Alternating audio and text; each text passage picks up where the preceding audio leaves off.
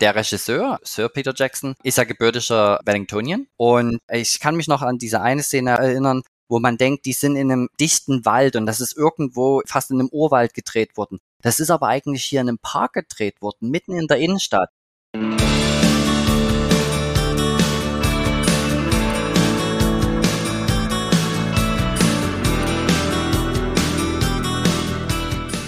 Herzlich willkommen zu einer brandneuen Folge von Beste Zeit, dem Podcast zum Auslandsstudium von und mit College Contact. Ich bin Alexandra Michel. Und ich bin Elias Merkel. Und gemeinsam sind wir die Gastgeber dieses Podcasts, mit dem wir euer Fernweh wecken und euch dabei unterstützen wollen, eure ganz eigene beste Zeit zu erleben. Sei es in Form eines Auslandssemesters, einer Summer School oder sogar eines kompletten Studiums im Ausland. Bevor wir zu unserem heutigen Gast kommen, möchten wir euch ein kleines Update zu unserer letzten Folge mit Katie und Simon von der UTS geben der wir unter anderem über einen möglichen Zeitpunkt für die Wiedereröffnung der australischen Grenzen gesprochen haben. Inzwischen steht nämlich fest, dass vollständig geimpfte internationale Studierende vom 15. Dezember an wieder nach Australien einreisen dürfen. Einem Auslandssemester in Australien steht also fast nichts mehr im Wege. Ja, das waren richtig gute Nachrichten letzte Woche. Unser Podcast scheint aber auch insgesamt ein gutes Omen zu sein, denn auch aus Neuseeland gibt es positive Neuigkeiten, wie uns unser heutiger Gast Martin Quietsch von der Victoria University of Wellington ganz aktuell berichtet hat. Aber natürlich haben wir mit Martin nicht nur über Corona gesprochen, sondern vor allem auch über das Study Abroad Programm seiner Uni, den Ruf Wellingtons als coolest little capital of the world und Neuseeland als Sehnsuchtsort. Auch von dir, Alex. Ganz genau. Neuseeland war eines meiner absoluten Lieblingsreiseziele bisher und ich habe beim Gespräch mit Martin auf der akutes Fernweh bekommen. Mal sehen, ob es euch genauso geht. Viel Spaß beim Hören.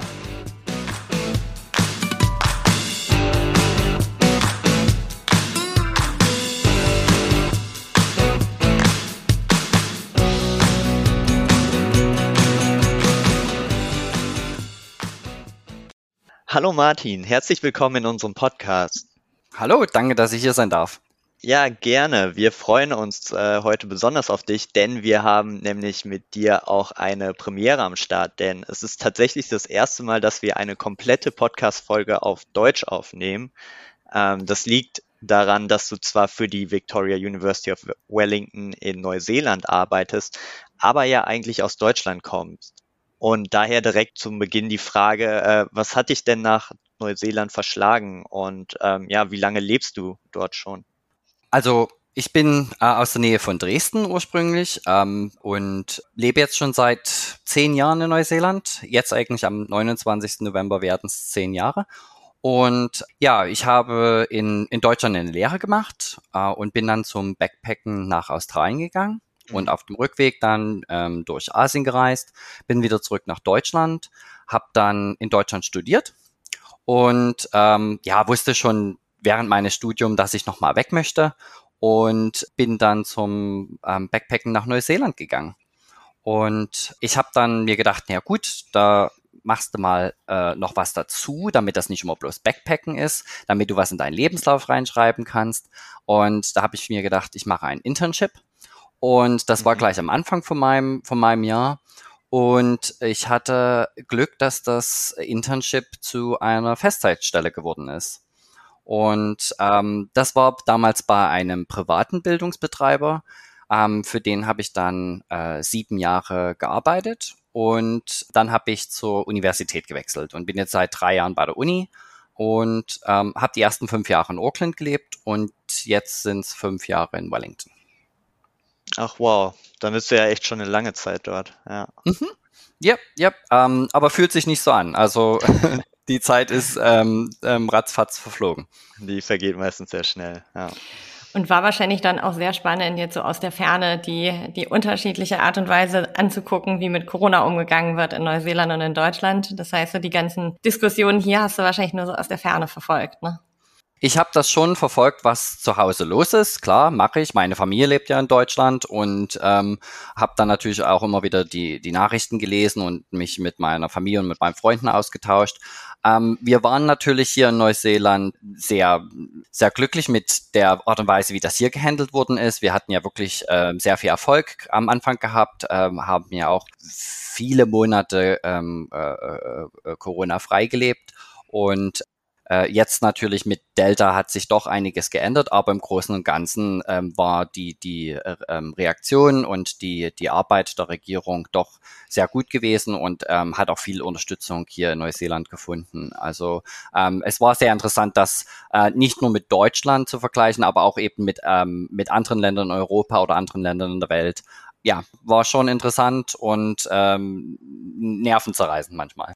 Ja, Stichwort Corona. Letzten Monat hatten wir Katie und Simon von der UTS in Sydney zu Gast bei uns im Podcast und haben unser Gespräch direkt mit der Frage eröffnet, wann internationale Studierende wohl wieder nach Australien einreisen dürfen. Inzwischen hat die australische Regierung verkündet, dass die Grenzen nach Australien voraussichtlich Mitte Dezember wieder geöffnet werden, was uns natürlich sehr gefreut hat. Wie sieht es denn in Neuseeland aus? Eure Grenzen sind ja momentan ebenfalls noch geschlossen, aber ich glaube, auch bei euch gibt es aktuelle und vor allem gute Nachrichten, oder? Genau, also vor ein paar Tagen wurden äh, ein paar Ankündigungen gemacht von der Regierung, was die äh, Wiedereröffnung der Grenzen von Neuseeland im nächsten Jahr betrifft. Und äh, es gibt da, sagen wir mal, drei, drei Hauptstufen. Die ersten zwei betreffen mehr nur die Neuseeländer und die dritte ist dann für eben auch äh, Nicht-Neuseeländer, ähm, dass die wieder nach ähm, Neuseeland einreisen können. Ab dem 30. April wird eine, eine stufenweise Öffnung erfolgen. Zum jetzigen Zeitpunkt ist noch unklar, in welcher ähm, Reihenfolge und welche Priorisierung die Visa haben werden aber diese Details werden dann bald bekannt gegeben und ja, da ist halt endlich mal ein bisschen wieder Bewegung drinne und ähm, nach anderthalb, zwei Jahren dann mal wieder ähm, Hoffnung da, dass wir auch Studenten wieder auf dem Campus wieder ähm, begrüßen können. Also wir wir freuen uns sehr darauf und ähm, ja, jetzt warten wir bloß noch ab, dass Immigration New Zealand uns noch ein paar Details dann eben ähm, vermittelt. Das ist doch auf jeden Fall schon mal eine gute Nachricht. Wenn es am 30. April so langsam losgeht, ähm, dann ist es ja durchaus denkbar, dass es zum Semester zwei, das heißt Ende Juli, Anfang August, wenn das bei euch losgeht, ähm, wieder möglich sein könnte, dass Studierende auf den Campus kommen. Ich formuliere es jetzt extra ein bisschen zurückhaltend, aber, ähm, aber das ist ja dann durchaus denkbar. Ja, die, die Hoffnung haben wir auch. Ähm, wie gesagt, es ist halt eben alles noch äh, ziemlich frisch und wir warten auf weitere ähm, Bekanntmachung von der Regierung. Aber ähm, vom Zeitrahmen her könnte es natürlich klappen. Kommt natürlich nur ein bisschen drauf an, was die Regierung uns dann äh, noch äh, an, an Details äh, bereitet. Aber das äh, wäre natürlich super. Ne? Also ähm, im Juli geht unser zweites Trimester los. Und das wäre super, wenn wir dann ein paar Studenten dann wieder bei uns auf dem Campus ähm, begrüßen können. Ja, auf jeden Fall. Dann drücken wir die Daumen, dass sich der positive Trend fortsetzt und wir zum Semester zwei im Juli, August dann wirklich wieder Studierende sowohl nach Australien als auch nach Neuseeland schicken können.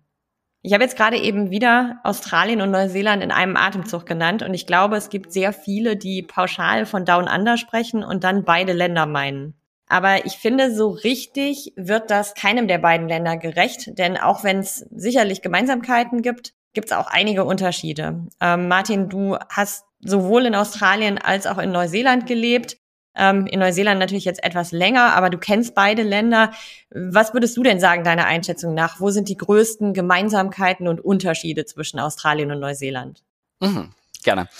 Ich glaube, der, der englische Satz same, same, but different sagt eigentlich alles. Ähm, es ist, äh, also die Unterschiede sind äh, ziemlich offensichtlich, wenn es zum, zum äh, physischen kommt. Also wenn es zum Beispiel zu der Größe der Länder kommt, also Australien ist ja riesig, äh, da passt ja ähm, Deutschland kein, weiß ich gar nicht wie viel mal rein. Ähm, Neuseeland ist ja ungefähr so groß wie Westdeutschland, also da passt Neuseeland noch viel mehr in, in Australien rein. Auch von der Bevölkerungsdichte es sind zwar beide Länder relativ dünn besiedelt. Ähm, Neuseeland hat ungefähr 18 Einwohner pro Quadratkilometer, aber Neuse äh, Australien noch weniger, also drei pro Quadratkilometer, einfach weil es eben dieses massive Outback mhm. gibt, wo ja keiner wohnt.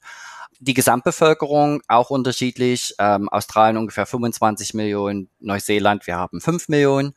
Die indigene Bevölkerung. Ähm, in Australien äh, sind es die Aborigines, in Neuseeland sind es die Maoris, die auch keinen äh, äh richtigen, die haben keinen Bezug zueinander. Also die sind wirklich von unterschiedlichen Einwanderungs- oder Australien ja nie Einwanderungsgruppe, sondern Neus in Neus Neuseeland ist es ja eine Einwanderungsgruppe gewesen. Also mhm. sind dann auch Unterschiede da. Ähm, Flora und Fauna unterschiedlich. Also von Australien wissen wir ja alle, gibt es halt eben ähm, alle möglichen Tiere und auch sehr viele, ähm, sagen wir mehr, mehr exotische Tiere. Ähm, in, und in giftige Neuseeland, und gefährliche Tiere? Giftige und gefährliche. In Neuseeland haben wir keine giftigen Tiere. Das ist schon mal äh, viel wert. Ähm, also da Aber eure gibt Vögel schon, können nicht fliegen. Nee, das haben sie, das haben sie auch verlernt über die Jahre. Ähm, also nicht mehr wichtig genug. Ja, genau. Also da gibt es da schon Unterschiede. Ähm, da, weiter geht's dann auch bei den Spitznamen. Also die Australier sind ja die Aussies, während die Neuseeländer die Kiwis sind.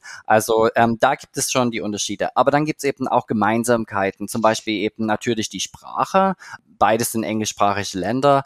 In Neuseeland feiert ähm, Maori, die Sprache Tereo Maori, äh, wieder ein, ein, Comeback, einfach weil eben jetzt auch äh, viel in die Vergangenheit geschaut wird und wie, wie man eben ähm, mit damit umgeht und so weiter und so fort. Und gerade eben so im öffentlichen Bereich wird eben viel Maori so ein bisschen in das Englische mit reingestreuselt. Und das ist dann zwar, das ist dann doch schon wieder ein Unterschied zu Australien, aber ansonsten Englisch ist halt eben, ja, ist halt eben die Sprache oder die Hauptsprache hier.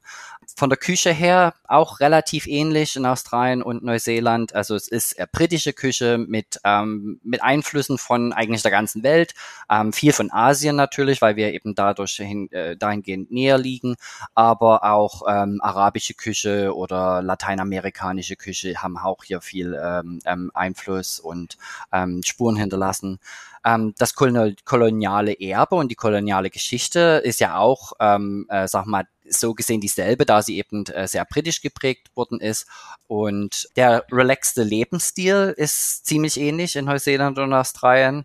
Und ich denke auch, dass beide Länder und beide Bevölkerungsgruppen eben sehr offen und zugänglich sind. Während aber die Neuseeländer vielleicht eher ein bisschen ähm, sagen wir mal, einen ruhigeren Umgang haben und, und das Kennenlernen ein bisschen äh, ruhiger angehen, obwohl sie sehr schnell eben ähm, äh, sehr freundlich sind.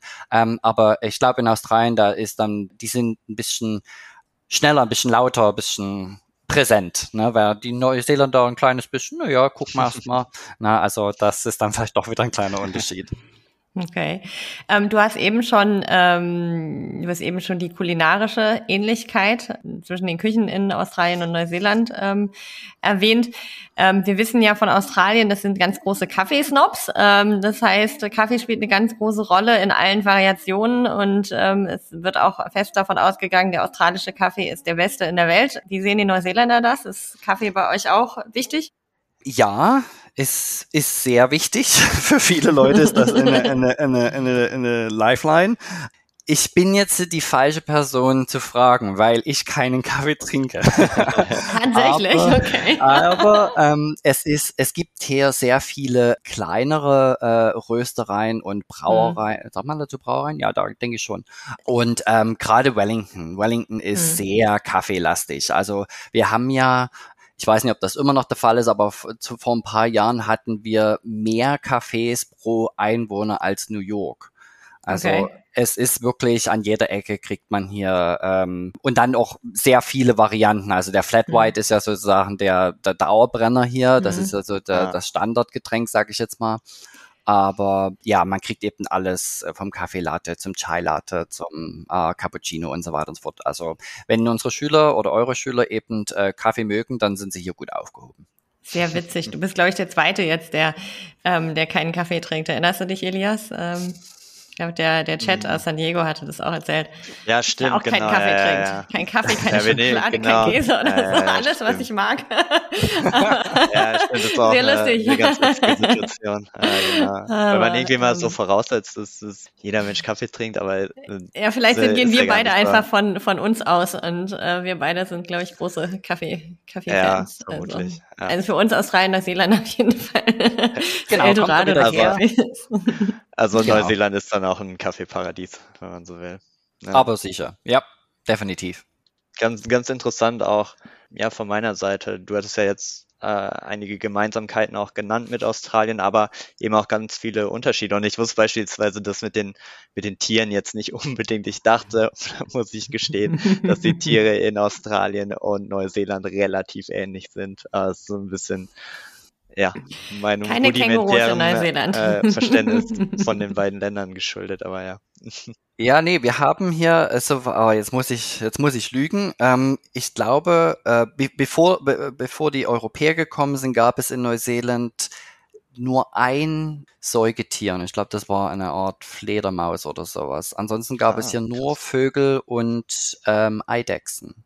Und natürlich ähm, ähm, Insekten. Insekten und solche mhm. Sachen. Ja, ja, Aber ansonsten, ja. ähm, leider hat es natürlich dann mit der Kolonialisierung kam natürlich dann eben auch Katzen und Hunde und mhm. Ratten mhm. und so weiter und so fort. Und das mhm. ist eben äh, auch ein großes Programm in Neuseeland, um äh, äh, viele Bereiche eben äh, wieder von diesen ähm, äh, Tieren zu befreien, wie schon angedeutet wurde. Wir haben ja auch keine, äh, wir haben auch Vögel, die nicht fliegen können und die werden dann natürlich ähm, von Ratten oder von ähm, ähm, Katzen und so weiter dann eben mhm. doch bedroht. Mhm. Also da ist mhm. hier ein großes Programm am Laufen. Mhm. Ja. Was halt genau der Grund ist, ne? weil die keine natürlichen Feinde hatten bevor. Genau, genau. Ja, also genau. versuchen wir das wieder hier in den Griff zu kriegen. Ja, aber du hattest ja schon ein wenig jetzt äh, von Wellington erzählt und jetzt beispielsweise von den Kaffeeröstereien und was es da so Tolles gibt. Und äh, ja, das finde ich auch ganz spannend, denn ich glaube, bei Neuseeland denken viele zuerst an Auckland, was ja die größte Stadt des Landes ist, aber die Hauptstadt ist auch tatsächlich Wellington.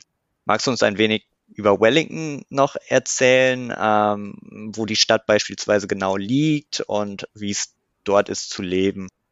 Ich hatte gesehen, dass der Lonely Planet äh, Wellington vor einigen Jahren als äh, coolest little capital of the world bezeichnet has, äh, hat. Ähm, genau, findest du, dass die Bezeichnung äh, zutrifft? Also noch ganz kurz ähm, vielleicht im Vergleich zu Auckland, weil eben doch viele Leute Auckland kennen. Ähm, ich finde, es ist eine tolle Stadt. Ich habe dort fünf Jahre lang gelebt und es ist ähm, eine, eine sehr große, es ist eine großstädtische Stadt, eine mondäne Stadt, eins, ungefähr 1,7 Millionen Einwohner, ähm, ein bisschen kleiner als Hamburg, glaube ich.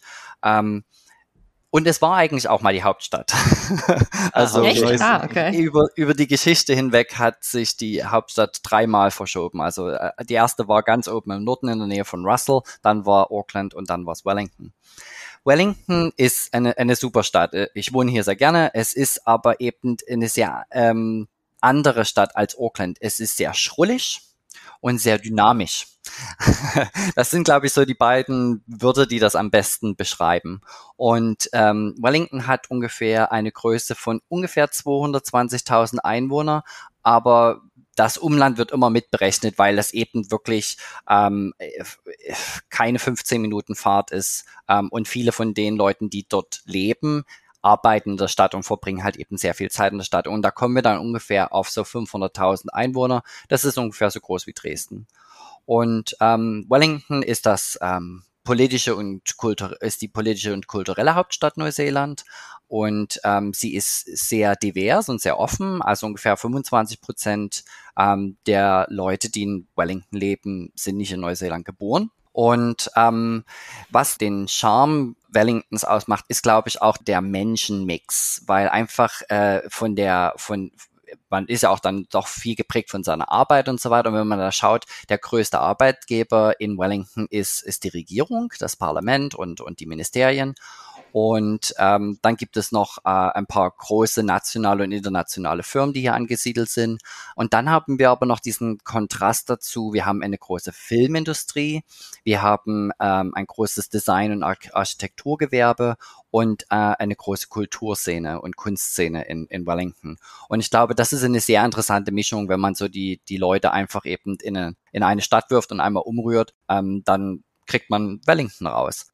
Es ist auch äh, gastronomisch sehr vielfältig. Wir haben ungefähr 350 ähm, Restaurants, Kneipen, Bars und das geht vom Fine Dining bis zum Fast Food und alles alles Mögliche dazwischen, von allen möglichen Ländern auch. Und ähm, was toll ist, was auch gerade unsere Studenten sehr, ähm, sehr genießen, ist, dass es eben eine sehr kompakte Innenstadt ist und dass eben eigentlich so ziemlich alles erlaufbar ist. Und wir haben eine tolle Uferzone gleich im Zentrum. Ähm, das äh, ist ein schönes Panorama. Wir haben sehr großen Hafen äh, und dann eben die Berge im Rücken und die Berge auf der anderen Seite vom Hafen auch. Und es gibt ein tolles Nachtleben in Wellington, ähm, gerade so in Courtney Place und Cuba Street. Das sind so diese zwei Ecken, die sind auch gleich miteinander verbunden. Also da kann man dann auch mal zwischen Clubs und Bars und so weiter hin und her tingeln. Und die sind auch fast alle, die sind alle laufbar von fast allen unseren äh, Wohnheimen. Es gibt ein großes kulturelles Angebot, Konzerte, Theater, ähm, Festivals, Museen, Sportveranstaltungen. Wir haben große Arena in der Stadt. Ähm, es gibt dann auch immer äh, Marathons. Einmal im Jahr gibt es einen großen um die, um die kleinen Bays herum. Und ja, und es ist auch eine tolle Location innerhalb des Landes, weil es eben sehr zentral ist. Also es ist halt eben sehr einfach, andere Bereiche von Neuseeland zu bereisen von Wellington. Weil ihr liegt im Prinzip ganz im Süden der Nordinsel. Mhm. Ähm, und von da aus, weil du den Hafen auch schon angesprochen hast, kann man mit der Fähre dann direkt rüberfahren an die Nordspitze der Südinsel quasi und von da aus dann die Südinsel erkunden, wenn man möchte. Ich habe jetzt gerade vergessen, wo die in der Süd auf der Südinsel anlegt. Ähm, in Picton.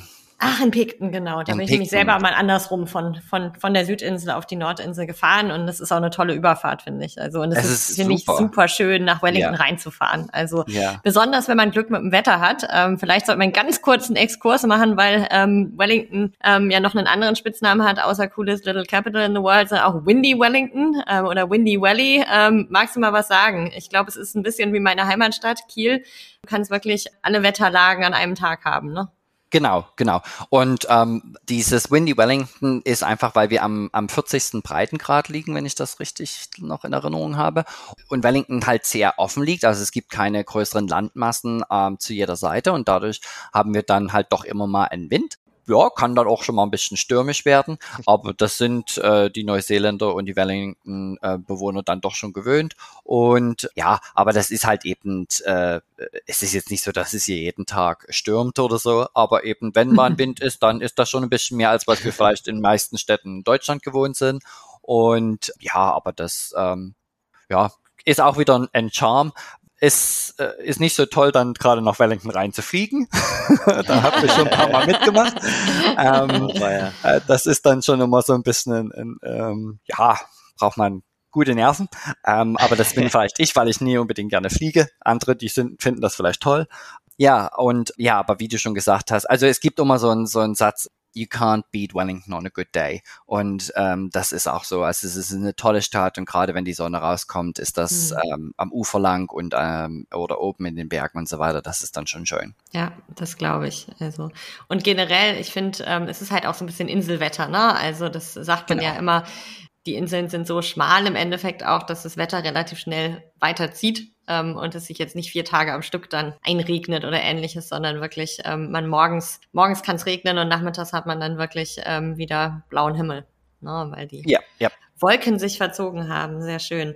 Ähm, du hast eben schon in so einem Nebensatz ähm, die Filmindustrie erwähnt in mhm. Wellington und ähm, wir können natürlich keine Podcast-Folge zu Neuseeland machen, ohne über den neuseeländischen Exportschlager Nummer eins zu sprechen, die Herr der Ringe Trilogie. Ich weiß, dass die Filme an verschiedenen Orten in ganz Neuseeland gedreht wurden. Ähm, ich bin auch bei meinem letzten Besuch an einigen vorbeigefahren und ähm, habe auch den, den Vulkan gesehen, der dann als was war das, Mordor äh, gedient hat. Ähm, ist sehr spektakulär, sieht allerdings in der Sonne doch anders aus als mit den Special Effects. Ist auch in und um Wellington was gedreht worden, weißt du das?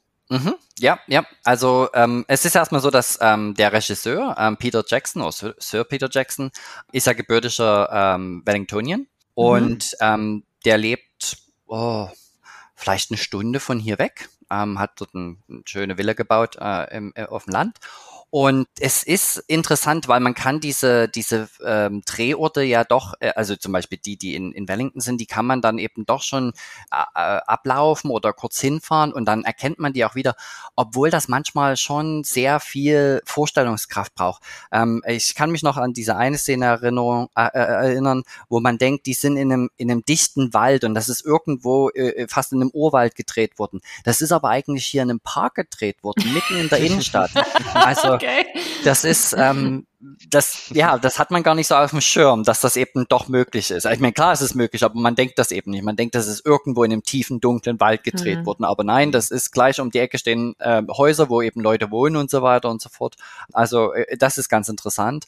Und die Filmindustrie hier in Wellington ist, ähm, hat schon eine, eine beachtliche Größe für die für, für ein 5 Millionen Einwohnerland. Ne? Also Wetter Workshop und Wetter Digital, das sind ja diese Special Effects Studios, ähm, die mhm. ja von Peter Jackson auch mit hochgezogen worden sind. Dann gibt es auch noch das ähm, Park Road ähm, Post Production, das ist auch ähm, von äh, ähm, ähm Peter Jackson mitbegründet worden. Und ja, das äh, was natürlich toll ist, dass eben unsere Designfakultät äh, eine gute Beziehung zu ähm, Wetter Workshop hat und äh, unsere Studenten eben dann dort auch Arbeitserfahrungen sammeln können oder zum Beispiel auch ähm, nach ihrem Abschluss dort äh, voll äh, beschäftigt werden. Und ähm, unser Miramar Creative Center ist auch gleich neben ähm, Wetter Workshop und Park Road Post Production. Und ja, die profitieren halt eben von dieser Verbindung und, und, und der Expertise. Und mhm. ähm, was vielleicht auch viele eigentlich nicht wissen, ist, dass wir einen weiteren Regisseur, einen weltberühmten Regisseur eigentlich hier in Neuseeland haben. Und ich glaube, jetzt sogar zurzeit permanent in Neuseeland wohnt. James Cameron. Oh. Ist, der lebt, Ach, der hat ist der immer noch dabei, Avatar 2, 3 und 5 zu drehen, oder? Genau, und das ist eben auch wieder in Verbindung mit, mit Weather Workshop und Park Road Post Production, die sind eben auch involviert in diesen, in diesen Projekten und der wohnt auch bloß eine halbe, dreiviertel Stunde ähm, von, von Wellington entfernt. Okay. Krass. Hm, ja, auf Avatar 2 ja. warten wir ja jetzt schon eine ganze Weile. ja. Also, es wird Zeit. Aber immer wieder, ich denke da immer mal wieder dran, es müsste doch eigentlich mal kommen, aber es, äh, es ist ja, glaube ich, tatsächlich in Arbeit. Also, ich kann Ihnen ja mal sagen, dass er sich nicht beeilen ja, soll. Ja, es gibt da, gibt da jemanden in Deutschland, die wird sich sehr freuen. genau. Okay, ja, cool. Aber das wollte ich nämlich auch fragen, inwieweit es da Verbindungen gibt zwischen der, zwischen der Filmindustrie dann in Wellington und äh, der Victoria University, aber das hast du ja eben schon beantwortet. Cool. Ja. Ähm, das ist sicherlich spannend für unsere Studierenden. Auf jeden Fall. Und ich glaube, das ist auch direkt eine gute Überleitung. Ähm, deswegen lass, lass uns doch ein bisschen über die Uni reden. Die äh, VUW hat nämlich insgesamt sogar drei Standorte. Könntest du uns diese einmal vorstellen und äh, vielleicht dazu sagen, was man wo an jedem einzelnen Standort studieren kann? Mhm, gerne. Ähm, also wir haben, wie gesagt, drei Standorte. Wir haben dann noch ähm, dieses äh, Creative Center, wir haben dann noch ein ähm, Marine Biology Lab und so weiter und so fort. Also es gibt noch ein paar Außenstellen, aber so vom richtigen, die richtigen, sagt man Campusse? Ja, ich glaube schon. Campusse mhm. haben wir drei. Die sind in der Innenstadt. Die sind auch alle in Laufdistanz zueinander. Also ich sag mal, die sind in einer Art Dreieck ange, angelegt und ich kann zwischen jedem Punkt ungefähr äh, 15 Minuten laufen und in den längeren vielleicht 25 Minuten. Also es ist alles erlaufbar. Wir haben unseren Hauptcampus, der heißt Kelburn Campus. Dort haben wir auch die meisten unserer ähm, Fakultäten. Da haben wir dann die Geisteswissenschaften, äh, Bildung, die Wissenschaften, wie zum Beispiel Naturwissenschaften, Ingenieurwesen und Gesundheit.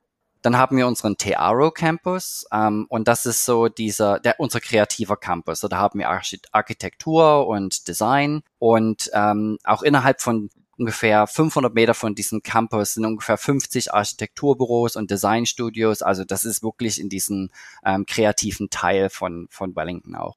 Und der dritte Campus ist Pipitia. Der liegt im äh, Regierungsviertel. Dort äh, ähm, unterrichten wir Wirtschaft, Politik, Jura und der ist wirklich gleich neben dem Parlament. Also das ist wirklich auf der gegenüberliegenden Straßenseite. Und der oberste Gerichtshof, Gerichtshof ist nebenan. Es sind viele Anwaltskanzleien ringsrum. Es sind auch viele Botschaften gleich in der Nähe. Also das ist wirklich, ähm, passt perfekt zu den mhm. Studiengängen. Mhm. Ja, cool. Und das hört sich so für mich an, als wäre das wirklich dann alles sehr, sehr zentral gelegen in, innerhalb der Stadt. Und daran angeschlossen, wie, wie sähe das denn eigentlich so mit Housing aus für internationale Studierende? Gibt es zum Beispiel ja, Studentenwohnheime in, in der Stadt, äh, wo die unterkämen oder ähm, kann man sich da selbst ja eine, eine WG oder ein WG-Zimmer in der Stadt äh, mieten? Was, was würdest du da auch empfehlen? Mhm. Also unsere Studenten haben ähm, drei Optionen. Ähm, sie könnten, können natürlich in eine Gastfamilie gehen, die wird dann eben auch für sie ähm, ähm, organisieren. Aber das machen die wenigsten. Das ist mehr so, ähm, sagen wir mal, Highschool-Level, da, da ist das dann doch schon gang und gäbe, aber so unsere Studenten weniger.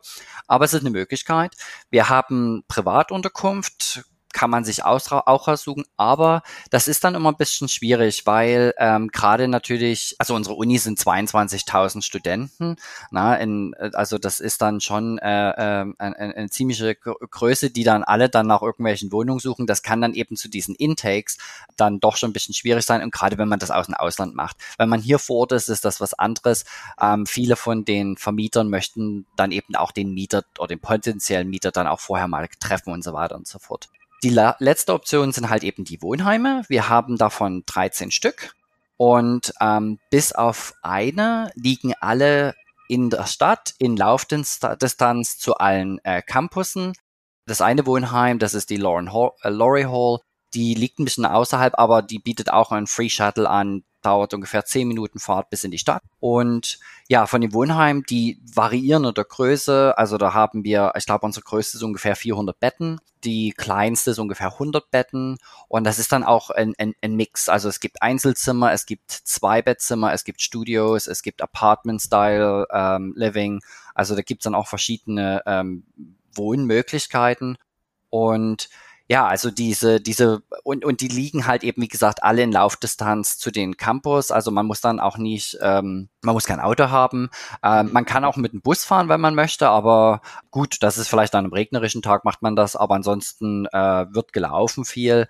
Wellington ist sehr hügelig, also das ist dann auch gut für die Waden.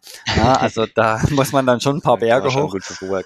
Ja, ganz, ja, ja, da kann man sich das, das Fitnessstudio sparen. Und äh, ja, also die, die Wohnheime sind äh, bei weitem unsere beliebteste Option. Und es ist auch ein ist auch toll dort zu leben. Also das sind auch dann tolle Freizeitangebote in den Wohnheimen. Also das sind dann zum Beispiel kleine Wettkämpfe zwischen den Etagen oder mit anderen Wohnheimen und solche Sachen. Also das ist dann auch äh, eine tolle Sache dort zu wohnen und eben dann auch mit Leuten in Kontakt zu kommen. Wir haben jetzt über verschiedene Standorte der Uni gesprochen und über, über Wohnmöglichkeiten. Worüber wir noch nicht gesprochen haben, ist tatsächlich das Studienangebot, was ihr habt. In welchen Fachbereichen ist äh, die Victoria University denn besonders stark?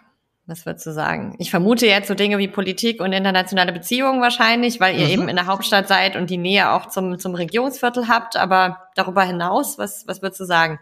Genau, also Politikwissenschaften, internationale Beziehungen auf jeden Fall. Da ähm, sind wir, dann haben wir auch in den Rankings sind wir da ziemlich weit oben ähm, weltweit. Ähm, einfach eben durch die Nähe, fantastisch. Wirtschaft, äh, wir haben äh, die sogenannte Triple Crown Accreditation.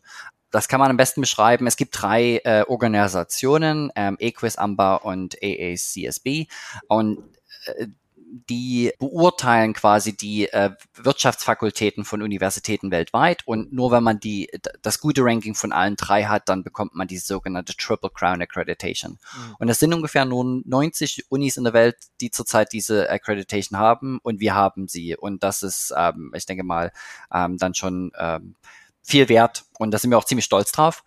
Wir sind auch ziemlich gut in Linguistics, also da ähm, mit ganzen alles, was mit Sprache zu tun hat und auch Sprachen, also Fremdsprachen bieten wir einige an. Ähm, wir sind ziemlich gut in Jura und da ist auch wieder die, die, die, die, der Standort eben sehr wichtig. Eben, wie gesagt, der Supreme Court ist gleich um die Ecke, der Business District Court ist gleich um die Ecke und solche Sachen. Also das, da, da nehmen die auch viel mit davon. Tourism Management sind wir sehr groß. Das ist gerade in Neuseeland ist das natürlich ein Riesengeschäft und da sind wir ziemlich weit vorne mit dabei. Psychologie sind wir äh, ziemlich gut, äh, Meereskunde und Erdwissenschaften und Ingenieurwesen, weil wir unsere äh, äh, Ingenieurwesen-Fakultät ist IT-basiert. Das heißt, äh, wir bieten kein Bauingenieurwesen an oder, oder Maschinentechnik oder solche Sachen, aber eben Cybersecurity, Robotics, künstliche Intelligenz, Software Engineering, solche Sachen. Und ähm, ja, eben durch diesen Fokus äh, haben wir dann in, uns dann doch einen, einen, einen ziemlichen Spitzenwert mhm. erarbeitet mhm. oder erforscht. Und können ähm, Study Abroad Studierende, die also nur für ein oder zwei Semester kommen und nicht ihr komplettes Studium bei euch absolvieren, können die Kurse aus all diesen Fachbereichen belegen oder gibt es da Fachbereiche, die, die quasi off-limits sind? Nee, also die können eigentlich ähm, in jedem Fachbereich Kurse wählen. Es gibt ein paar Einschränkungen für ein paar wenige Kurse, aber ansonsten können alle gewählt werden. Ähm, natürlich müssen die äh, Studenten ähm, die bestimmten akademischen Voraussetzungen dafür erfüllen. Aber ansonsten, es gibt ein paar, die haben ein bisschen äh, limitierte Plätze, zum Beispiel wenn es um die, ähm, ja, zum Beispiel Film, unsere Filmkurse, einfach weil die eben sehr praktisch sind, die in einem Studio mhm. ab, äh, ablaufen und so weiter und so fort. Da können eben äh, nur bestimmte Zahl äh, zugelassen werden. Aber ansonsten können die äh, frei wählen. Und ja, die meisten unserer Studierenden wollen sich die Kurse zu Hause ja anrechnen lassen. Das heißt, für die ist es eben wichtig, dass sie auch die Anforderungen ihrer Heimathochschule erfüllen, die vielleicht sagen, du musst unbedingt einen Kurs aus diesem Bereich belegen und du musst unbedingt einen Kurs belegen, der eben dem Kurs hier in Deutschland entspricht. Wann und wie wählen denn die Studierenden bei euch die Kurse? Können die das schon vorab machen oder machen die das erst vor Ort? Wie, wie läuft das bei euch ab? Genau. Es fängt meistens damit an, dass sie bei uns auf die Webseite gehen. Sie suchen sich dann so die Kurse aus, die sie so, ähm, die sie interessant finden. Und dann gehen die meistens damit ähm, zu ihrer Heimatuni und präsentieren die Kurse. Die Heimatuni tut die dann so abhaken oder eben sagen, nee, den nicht, der passt nicht ganz und so weiter und so fort. Und dann kommen die zu uns mit ihrer Bewerbung und dann geht das ähm, am Prüfverfahren quasi von unserer Seite äh, los, wo wir dann eben gucken, ob der Student die Voraussetzungen erfüllt und wenn wir dann auch sagen, okay, dann ähm, hat der sozusagen äh, der Student dann die, die Kurse schon gewählt und braucht dann bloß noch hierher kommen und quasi losstudieren. Okay, das heißt, die geben bei der Bewerbung selber die Kurse schon an, die sie gerne belegen möchten und bekommen dann mit ihrer Zusage auch schon quasi das, das Okay, dass sie die Kurse belegen können, genau. wenn die vom Level her und so weiter passen. Mhm, ja, das okay. ist also, ähm, ja, findet alles inzwischen natürlich online statt die, die Bewerbung an sich hat die, die Kurse an sich nicht drauf, aber sobald dann die Bewerbung im Generellen angenommen worden ist, wird dann eben die, ähm, die Kursauswahl per, per Link dann sozusagen ähm, durchgeführt. Und das findet aber eben alles, wie gesagt, vorher statt, bevor der äh, Student dann eben das Angebot dann eben auch annimmt und dann letztendlich zu uns kommt. Super, das ist richtig gut. Vor allem, weil die dann wirklich ja auch, wenn sie ankommen, sich erstmal auf andere Sachen konzentrieren können, so auf aufs Einleben, aufs Jetlag überwinden, aufs erste Kontakte knüpfen und nicht auch noch ähm, quasi Kurse aussuchen und, ähm, und, und ausprobieren müssen. Das ist super. Prima. Genau. Also bei uns ähm, die Kursauswahl, was ein bisschen, ähm, was viele äh, Studenten vielleicht ein kleines bisschen irritiert ist, dass wir ein Trimestersystem ähm, haben. Die meisten Studenten sind ja doch ein Semestersystem gewohnt. Aber ähm, das ist eigentlich genau das Gleiche, nur dass unsere, ähm, unsere Sommerkurse eben nicht Sommerkurse heißen, sondern das ist bei uns das Trimester 3. Mhm. Und ansonsten ist das so ziemlich das Gleiche. Die Studenten wählen normalerweise ähm, sechs bis acht Kurse pro Trimester, aber studieren am Ende bloß drei bis vier Kurse. Und ähm, diese Extrakurse sind halt eben dafür da, wenn die, wenn der Student vielleicht die Kursvoraussetzungen nicht erfüllt oder vielleicht der Kurs dann doch voll ist, dass er dann eben einen Ausweichkurs hat ähm, und äh, ja, eben genug Kurse hat für sein Trimester. Das klingt ja schon ganz gut und ich glaube, das ist auch die halbe Miete, wenn man die Kursregistrierung und so weiter, wenn diese schon abgehakt ist und dann man sich eben auch auf andere Dinge konzentrieren kann, wenn man an der Uni beginnt. Und äh, etwas, was die äh, VUW ähm, auch anbietet oder beziehungsweise was äh, an der Uni sehr groß geschrieben wird, ist das Thema Leadership. Und da hatte ich gesehen, da gibt es verschiedene Initiativen, die ähm, Studierenden dabei helfen sollen, ähm, jetzt beispielsweise ihre eigenen Leadership-Skills zu entwickeln oder ja überhaupt erst zu entdecken. Könntest du ein bisschen mehr darüber erzählen? Mhm. Also im, äh, schon das ganze neuseeländische Bildungssystem ist eigentlich ähm, sehr darauf ausgerichtet, ähm, nicht nur das Akademische zu vermitteln, aber eben auch einen well-rounded Student sozusagen zu schaffen. Und unsere Uni bietet ein äh, International Leadership Programm an. Und ähm, das kann ich auch nur jedem ans Herz legen. Es ist machbar in zwei Trimestern. Ähm, aber wir bieten auch eine verkürzte Version an für diejenigen, die eben nur ein Semester mit uns studieren, eben unsere, zum Beispiel unsere Study Abroad äh, Studenten. Ähm, also das ist dann ähm, auch machbar in der Zeit. Und dieses Leadership Program ist, äh, ist kostenfrei und es besteht quasi aus drei Teilen. Ähm, Nummer eins, man muss an ein paar interaktiven Seminaren und Vorträgen teilnehmen. Die können sein von Akademikern, die können aber auch sein von Politikern, von Botschaftern, NGOs, CEOs. Also wir kriegen da wirklich äh, die volle Bandbreite. Ähm, die zweite Sache ist dann ein bisschen, man muss ein bisschen Selbst, Selbstreflexion betreiben, aber das ist nicht, nie zu viel Schreibarbeit. Also das ist alles äh, im Machbaren. Und äh, als drittes muss man dann Punkte sammeln. Zum Beispiel, wenn man, sagen wir mal, vielleicht dann doch ein bisschen mehr so in die, in die Nachhaltigkeit geht, dann zum Beispiel Bäume pflanzen oder Strand säubern. Aber das kann zum Beispiel auch sein, eine Sprache zu unterrichten. Wir haben zum Beispiel ein International Language Buddy Program, wo man dann eben einem, der Deutsch sprechen möchte oder lernen möchte, eben dann mit einem deutschen Studenten verbindet. Da kann man auch wieder Punkte sammeln. Ähm, man kann ein Internship machen, man kann relevante Online-Veranstaltungen äh, dran teilnehmen und so weiter. Also da gibt es verschiedene äh, Möglichkeiten, diese Punkte zu sammeln. Und das Tolle bei diesem äh, Leadership Program ist, dass es eben offen ist für einheimische und internationale Studenten. Es ist offen für alle Studiengänge und für alle. Studienlevels. Also da hat man einen Bachelor, einen Master, einen Doktoranden. Die sind da alle mit dabei. Und wir haben jedes Jahr so circa 1200 Studenten in diesem Programm ungefähr, ja. Und ähm, es ist halt eine tolle Möglichkeit, andere Studenten kennenzulernen. Ähm, es gibt noch ein zweites Programm, das ist unser ähm, Wellington Plus Programm. Das ist dann mehr so ein gemeinschaftsbezogenes äh, Freiwilligenprogramm, das sich auf die Wellington Community konzentriert. Ähm, und da gibt's auch eine verkürzte Version für, für eben unsere äh, Short-Term Students. Also also beide Programme sind super. Mhm. Das klingt wirklich äh, sehr interessant. Und auch was du gerade meintest, dass eben ja, dass so viele Studierende in diesem, in diesem Programm sind, also bis zu 1200. Ich denke, das bietet ja dann auch eine ganz gute Möglichkeit, Studierende aus den, mit den unterschiedlichsten Hintergründen eben kennenzulernen und vermutlich auch äh, viele inländische Studierende, also neuseeländische Studierende. Gibt es ansonsten darüber hinaus noch, ja, Möglichkeiten, äh, Kontakte mit äh, inländischen Studierenden zu knüpfen und beispielsweise auch jetzt die äh, neuseeländische Kultur dadurch ein bisschen besser kennenzulernen?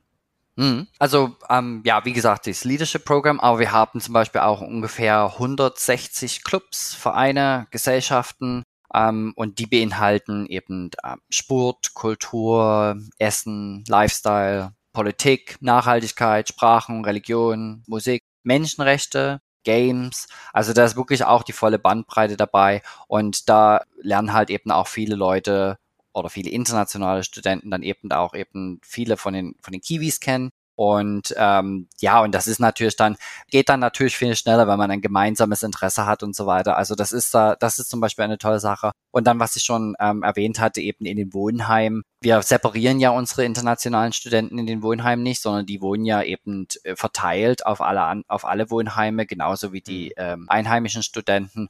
Und wenn man dann eben äh, in, in der Kantine sitzt oder abends in der Lounge oder eben bei diesen Competitions mitmacht und so weiter und so fort, also da, da kommt man schon ziemlich schnell ins Gespräch mit, mit Neuseeländern. Und diese Neuseeländer sind ja eben auch sehr offen und sehr, sehr, sehr ähm, zugänglich. Also das sollte eigentlich kein Problem sein. Hm, cool. Das heißt, man lernt wirklich dann doch recht schnell ähm, andere Neuseeländer kennen, mit denen man gemeinsam im Wellington unsicher machen kann. Jetzt mal abgesehen von Wellington und der direkten Umgebung, welche anderen Orte und Regionen Neuseelands sollten unsere Studierenden denn während ihres Auslandssemesters auch noch unbedingt besuchen? Was, was gehört denn da so auf die viel zitierte Bucketlist? Oh, die Liste ist lang. Ähm, ja. Wie weit bist du? oh, ja, bei mir sind auch noch ein paar, paar freie Flächen, wo ich noch hin muss. Aber was sind so deine Highlights vielleicht, wo du sagen ja, würdest, so die ja. drei, die drei Orte, wo du sagst, wow, ähm, die haben dich halt wirklich total beeindruckt und die, die spiegeln vielleicht auch so ein bisschen das wieder, was, was Neuseeland ausmacht. Oh Gott, drei, okay. Hm. Äh, ich mache vielleicht die Liste ein kleines bisschen länger, weil es gibt auch ein paar Sachen, wo ich weiß, die Leute sehen müssen, wo ich selber aber noch nicht gewesen bin. Ähm, mhm. Also die Tongariro Crossing, das ist eben dieses Motor, was du ja eben, wo du gesagt mhm. hast, du hast den Vulkan gesehen. Da kann man, das ist ungefähr eine sieben bis acht Stunden Wanderung, also das ist ein ganz schönes, äh, äh, ganz schönes Mammutwanderung, sage ich jetzt mal, und man wandert eben durch Mordor durch, so wie man das eben von Herr der Ringe her kennt. Das machen sehr viele und das ist auch um ungefähr nur vier Stunden Fahrt von Wellington weg. Milford Sound, das ist ein, ein, eine fjordartige Landschaft unten im, im Süden der Südinsel und ähm, viele bereisen dann natürlich auch Queenstown, was dann auf dem Weg dahin ist. Das ist eine sehr bekannte Stadt in Neuseeland. Cabrienga, das ist ganz oben im Norden von der Nordinsel, das ist wo das tasmanische und die äh, das tasmanische Meer und der äh, Pazifische Ozean zusammenfließen. Rotorua ist in der Mitte von der Nordinsel. Dort sind die geothermalen Aktivitäten, also da gibt's dann diese Hot Pools und Mud Pools und solche Sachen. Und es ist auch die Wiege der Maori-Kultur, also dort äh, muss man eigentlich auch mit hin. Waitomo Caves im Osten der Nordinsel. Das ist so ein wassergefülltes Höhlensystem mit Millionen von Glühwürmchen. Ähm, also das ist fantastisch. Ähm, auf der Südinsel gibt es ähm, zwei Gletscher, die eben bis zum äh, Meeresspiegel runterreichen. Äh, wir haben mehrere tolle Surfbeaches, ähm, Fangamata, ähm, Raglan oder Piha, die sind sehr beliebt. Also das sind so die Highlights, die man schon in, in, in Neuseeland ähm, bereisen sollte. Klar, das wenn man ein halbes Jahr hier ist, dann schafft man das vielleicht nicht alles, aber man kann sich das alles im Vorjahr ein bisschen, sagen wir mal, im Internet angucken und dann so Sachen, so eine kleine ähm, Bucketlist zusammenstellen. Also ja, oder ansonsten einfach das ähm, Studium verlängern. Na, geht ja auch.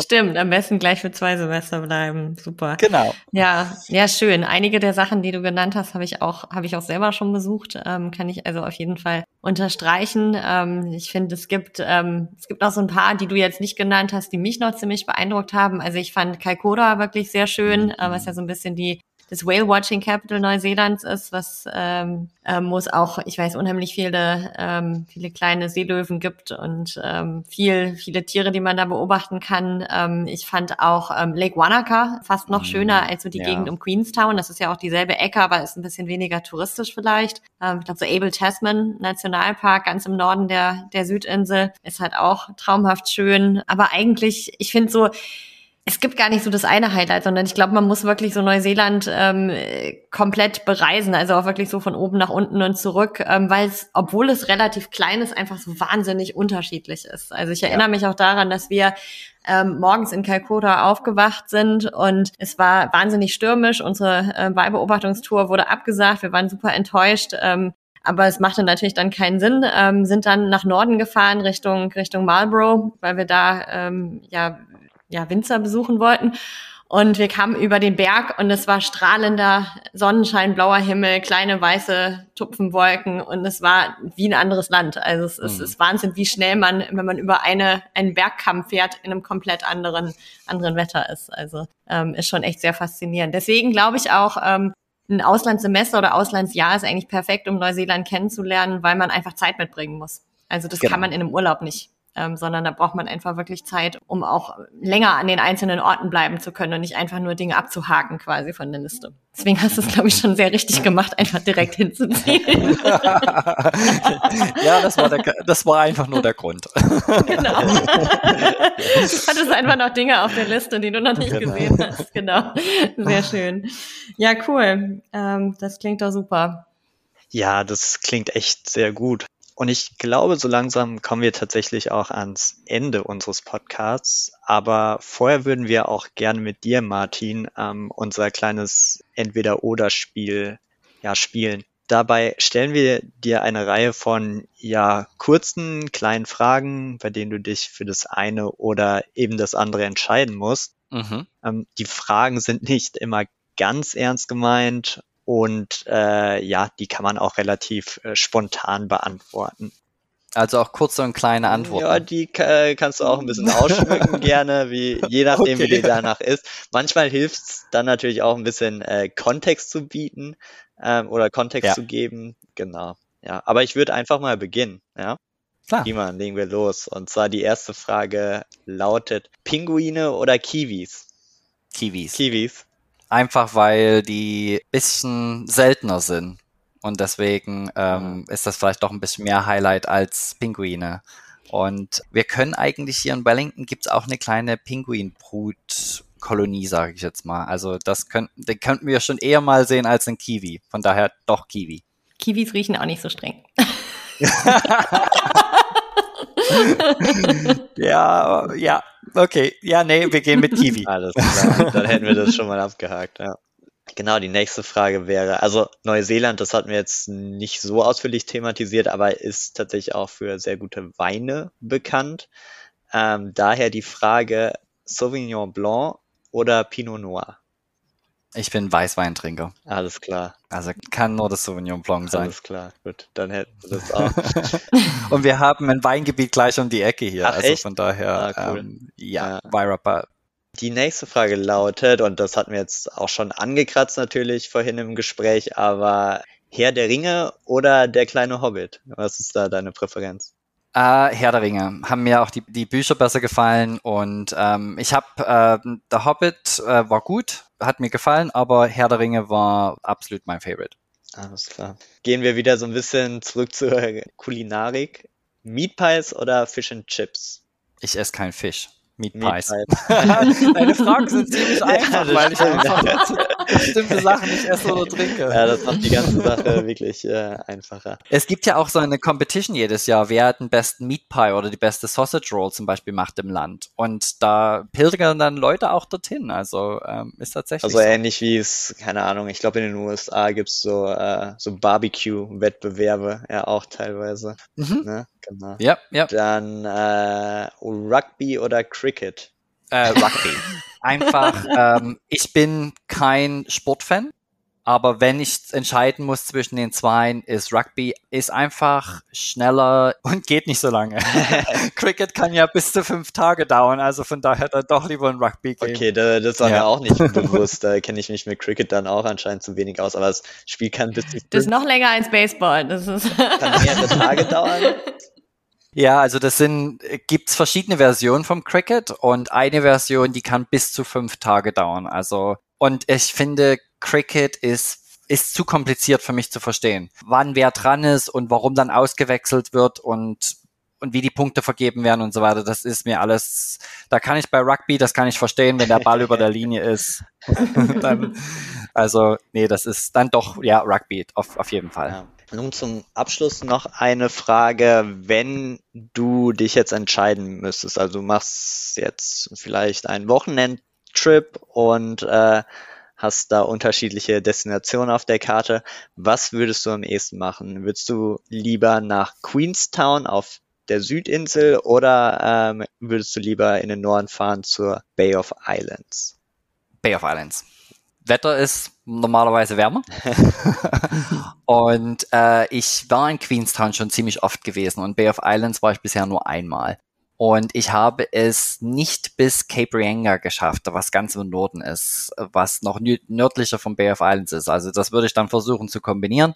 Und ja, Bay of Islands, äh, dort ist dann auch ähm, die Geburtsstätte quasi von, vom, vom neuseeländischen Staat, wenn man das so sagen kann, wo der, der Vertrag eben zwischen der britischen Krone und den Maori unterschrieben worden ist. Und dadurch ist dann auch ein bisschen mehr äh, Mhm. geschichtsträchtiger als zum Beispiel Ja, cool. Queenstown. Interessant. Also ja, aber Queenstown ist toll. Also ja, beides schön. Aber Geschichte spielt eine etwas kleinere Rolle in Queenstown. Ja. ja eher die, das, das, das aktuelle Leben quasi. Genau, das ist so Extremsportarten und solche Sachen. Das ist dann so ein bisschen mehr Queenstown. Ah, interessant. Alex, hast du auch eine Präferenz?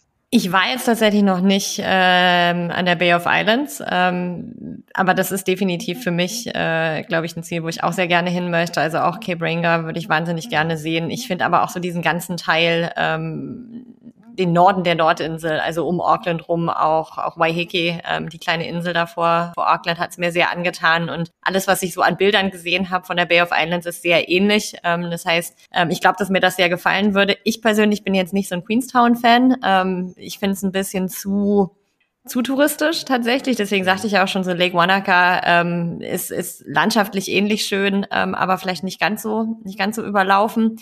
Ähm, aber ich glaube, man muss unbedingt auch in Queenstown mal gewesen sein, weil es ist wirklich so, dass, ähm, dass das Funsport, ähm, Adventure. Capital of the World. Es ist da, wo man wirklich raften kann, man kann äh, Bungee jumpen, man kann im Prinzip alle Extremsportarten, die es noch nirgendwo anders gibt, ausprobieren. Ähm, ich glaube, unheimlich viel ist da auch erfunden worden und ähm, es sind wahnsinnig viele Backpacker da, zumindest eben vor Corona war das so und ich denke, das wird auch wieder so kommen. Aber ich glaube tatsächlich, dass, äh, dass ich mich da für die Bay of Islands entscheiden würde. Aber eigentlich, ähm, um es mit einem berühmten Fußballer zu sagen, eigentlich egal, Hauptsache Neuseeland. ähm, es ist einfach ein so tolles Land und ich weiß, du bist noch nicht da gewesen. Ähm, genau. Wenn du die Gelegenheit hast, ähm, mach's unbedingt. Es ist, es ist ein absoluter Traum und ähm, es ist auch ein Land, in dem ich, glaube ich, in den ganzen Wochen, in denen ich da war, ich war jetzt mehrmals da, ich habe super selten jemanden getroffen, der, der unfreundlich mhm. war oder der nicht hilfsbereit war. Ich finde insgesamt auch so ein bisschen, je kleiner die Stadt, je kleiner der Ort, desto netter die Leute.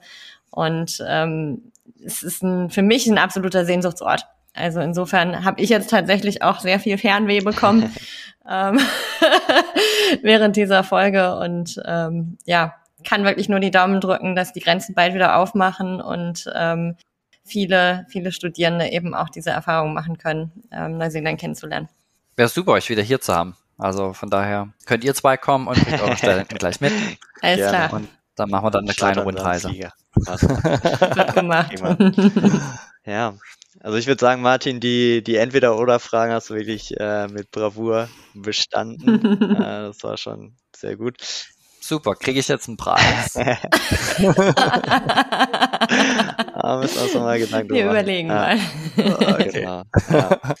In diesem Sinne, ja, ich glaube, da sind wir auch äh, soweit durch mit äh, unserer heutigen Episode. Martin, wir möchten uns auf jeden Fall nochmal bei dir bedanken für die Einblicke, die du uns gewährt hast in Neuseeland. Also ich, wie gesagt, als derjenige, der noch nie da war, habe auch jetzt unglaublich viel Lust bekommen, dort mal hinzureisen. Es war wirklich sehr, sehr spannend. Auch Wellington als Stadt ist, denke ich mal, eine Reise wert. Und ja, vielen Dank, dass du heute dabei warst. Und genau, ich glaube, bei dir wird es jetzt heute Abend schon ein bisschen später. Deswegen wünschen wir dir noch einen guten Abend. Und genau, freuen uns, wenn die Grenzen bald wieder geöffnet sind. Genau. Trink dir ein Glas Sauvignon Blanc und, und genieß den Abend, ne? Ja, super. Vielen Dank, dass ich hier sein durfte. Ähm, das ist eine tolle Möglichkeit, über ähm, Neuseeland mal ein bisschen auch auf Deutsch zu reden. Mache ich nicht allzu oft. Und ja, also ich bin erreichbar, wenn, wenn eure Studenten gerne mit mir direkt in Kontakt treten möchten, ähm, einfach um ein paar Fragen zu stellen. Dann ja, mache ich das sehr gerne. Und ähm, ja, vielen Dank für die Möglichkeit, dass ich hier sein durfte. Ja. Sehr gerne. Und das gehen wir auf jeden Fall weiter. Alles klar. Dann mach's gut. Bis, Bis bald. Ciao. Ciao.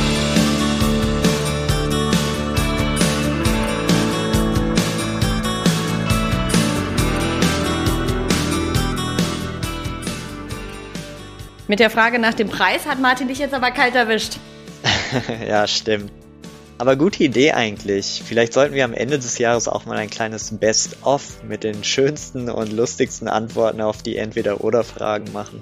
Ja, das finde ich gut. Lass uns das unbedingt machen. Martin hat übrigens allein schon dafür einen Preis verdient, dass er sich so spät mit uns für die Podcast-Aufnahme getroffen hat.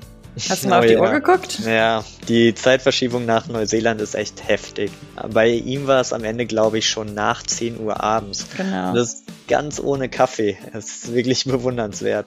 Absolut. Also ich könnte das nicht. Wenn ihr da draußen jetzt auch Lust auf ein Auslandssemester in Neuseeland bekommen habt, dann schaut doch am besten mal in unsere Show Notes. Dort findet ihr einen Link zum Hochschulprofil der Victoria University of Wellington auf unserer Website und zu einem Artikel über die Leadership-Initiativen, die Martin erwähnt hat. Zusätzlich haben wir euch dort auch noch ein sehr interessantes Interview mit Fabio verlinkt, der im Frühjahr 2020 sein Auslandssemester in Wellington verbracht hat. Wie immer findet ihr in den Show Notes auch noch einmal unsere Kontaktdaten. Ruft uns also einfach an oder schreibt uns eine E-Mail, wenn ihr Fragen zum Studium in Neuseeland oder zur Victoria University of Wellington habt. Wir schicken euch gerne unsere ausführliche Bewerbungsanleitung mit vielen weiteren Infos und Tipps zum Bewerbungsablauf. Genau wie unser gesamter Beratungs- und Bewerbungsservice ist auch die Anleitung für euch komplett kostenlos, weil wir von unseren Partnerhochschulen für unsere Arbeit bezahlt werden. In der nächsten Folge wird dann die California State University Long Beach bei uns zu Gast sein. Wir hatten sie ja eigentlich schon für diese Folge angekündigt, aber dann haben wir aufgrund der Neuigkeiten zur Grenzöffnung Neuseelands die Folge mit der Victoria University of Wellington vorgezogen. Nur falls ihr euch wundert. Für heute sagen wir auf jeden Fall vielen Dank fürs Zuhören und wünschen euch eine gute Vorweihnachtszeit. Bis bald!